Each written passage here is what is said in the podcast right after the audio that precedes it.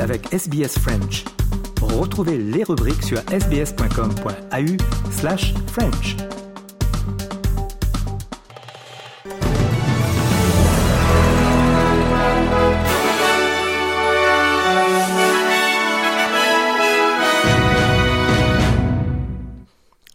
La commission électorale australienne a déconseillé aux électeurs de porter du matériel de campagne oui ou non, comme un t-shirt ou d'autres accessoires lorsqu'ils votent au référendum sur la voie autochtone au Parlement.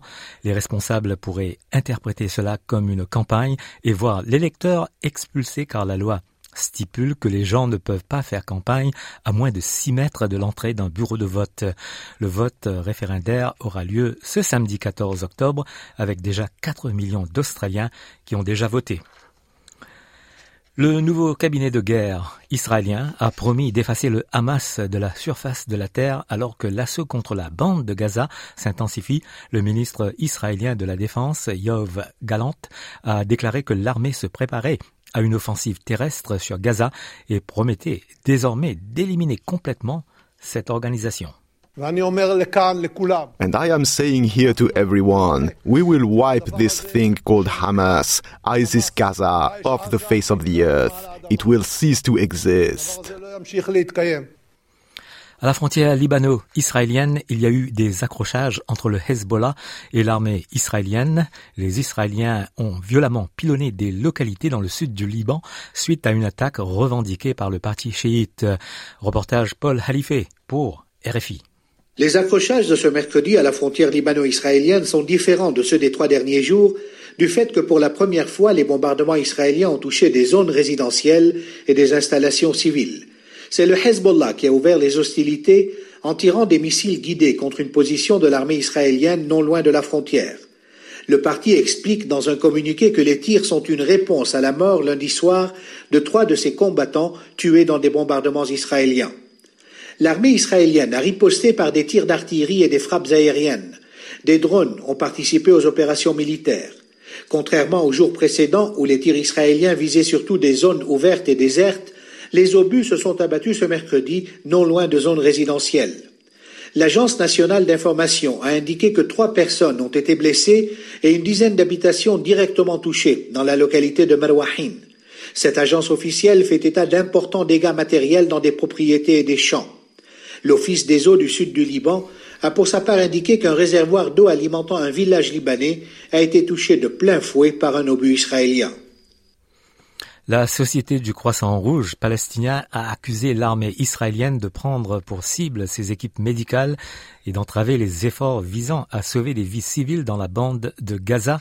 Onze employés de l'Agence des Nations Unies pour les réfugiés palestiniens, cinq membres de la Fédération internationale des sociétés de la Croix-Rouge et du Croissant Rouge ont été tués.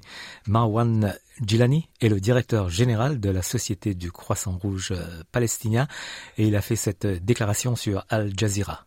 We face intimidation, our teams are beaten up, the guns are pointed to the faces of our medical teams at checkpoints, and this is quite tragic. And these are considered war crimes to target medical teams, yes.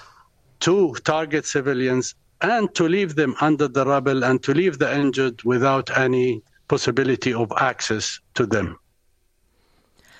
La ministre australienne des Affaires étrangères Penny Wong a déclaré que le gouvernement australien continuerait de plaider en faveur de la paix et d'une solution à deux États pour Israël et les territoires palestiniens malgré les dernières attaques. Madame Wong dit craindre que l'attaque du Hamas n'ait fait que repousser encore plus loin les espoirs de paix et d'autonomie des Palestiniens. The Australian government's guiding principle has always been the pursuit of peace. Uh, the pursuit of peace and a just and enduring peace, uh, a two state solution which enables both the Palestinian peoples and the Jewish peoples uh, to live within uh, safe, internationally recognised borders. One of the great tragedies of these atrocities is that Hamas's actions pushed that prospect of peace further away and lessen the chance of the aspirations of the Palestinian peoples uh, to be realised. Le Premier ministre Anthony Albanese a pris la parole dans une synagogue à Melbourne hier, tandis que le chef de l'opposition fédérale, Peter Dutton, et le premier de New South Wales, Chris Minns, ont assisté hier soir à un rassemblement dans la banlieue de Dover Heights pour manifester leur soutien à Israël. Les vols d'évacuation des Australiens souhaitant quitter Israël vont commencer demain vendredi 13 octobre. Il y aura deux premiers vols gratuits depuis l'aéroport Ben Gurion en Israël vers Londres avec des vols supplémentaires à venir la semaine prochaine. Le Premier ministre Anthony Albanese a déclaré que les gens doivent s'inscrire pour ces vols gratuits. I want to thank Qantas uh, for uh, making uh, their facilities available. Uh, for flights to travel from Ben Gurion Airport uh, to London.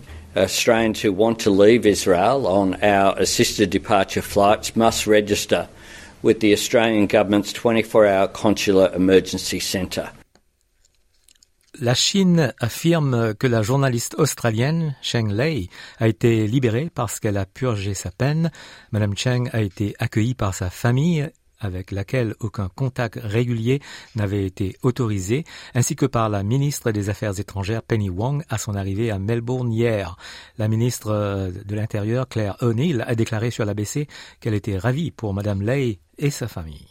It's been a week of complete darkness um, on the international news front, and this is just a moment of sunshine for all Australians to see someone who has been incarcerated for three years.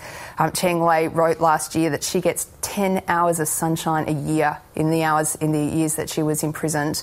Um, she's here at home with her family. I know there's been a very heartfelt reunion, and I just want to say to her and to her entire family, um, our country is just so thrilled for them, so thrilled for them that they get to see their mum again and that she's back home where she belongs. Les États-Unis affirment qu'ils soutiendront l'Ukraine aussi longtemps que nécessaire dans sa guerre contre la Russie. Les alliés de l'Ukraine se sont réunis à Bruxelles en présence du président ukrainien Volodymyr Zelensky. Malgré la situation au Moyen-Orient et le chaos politique intérieur au sein du Congrès américain qui contrôle les dépenses du pays, le secrétaire américain à la Défense, Lloyd Austin, a déclaré que son pays et les pays similaires resteraient favorables à cette initiative, Lloyd Austin prévoit un nouveau bombardement de l'Ukraine par les forces russes au cours de l'hiver prochain. Now this coalition continues to make history with our unity and our steadfast support for Ukraine. So make no mistake, the United States will stand with Ukraine for as long as it takes. We should be ready for the Kremlin to again bombard Ukraine this winter with cruise missiles and drones. We should expect Putin's forces to cruelly and deliberately put Ukraine's cities, civilians, and critical infrastructure in their gun sights. Et voilà, fin du journal de ce 12 octobre.